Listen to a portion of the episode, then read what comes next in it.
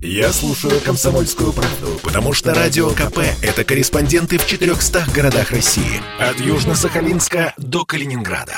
Я слушаю «Радио КП» и тебе рекомендую.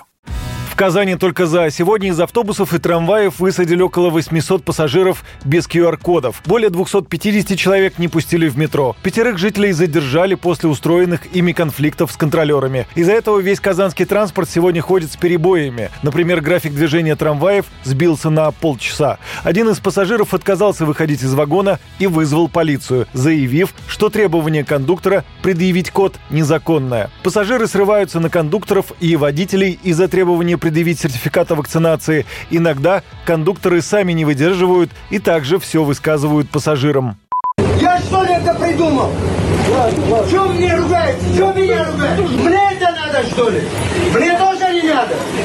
Еще один конфликт произошел также в столице Татарстана. Пассажир без QR-кода брызнул в лицо кондуктору перцовым баллончиком. Так он оборонялся от контролера с водителем. Те сломали ему палец и разбили лицо.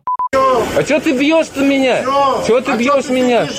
Я не тыкаю тебя. Чё ты- Не должен. Ну а кто виноват? Не из-за меня. Я тебе сейчас сам выкину. Это государство Я виноват. тебе сам, сам выкину я. Давай попробуй. Имей в виду, имей в Попробуй. виду, Вас здесь тут трое. камеры есть. Вас- Конфликты сегодня происходят не только в Казани. Например, в Воронеже водитель автобуса грубо вытолкал женщину без маски из салона.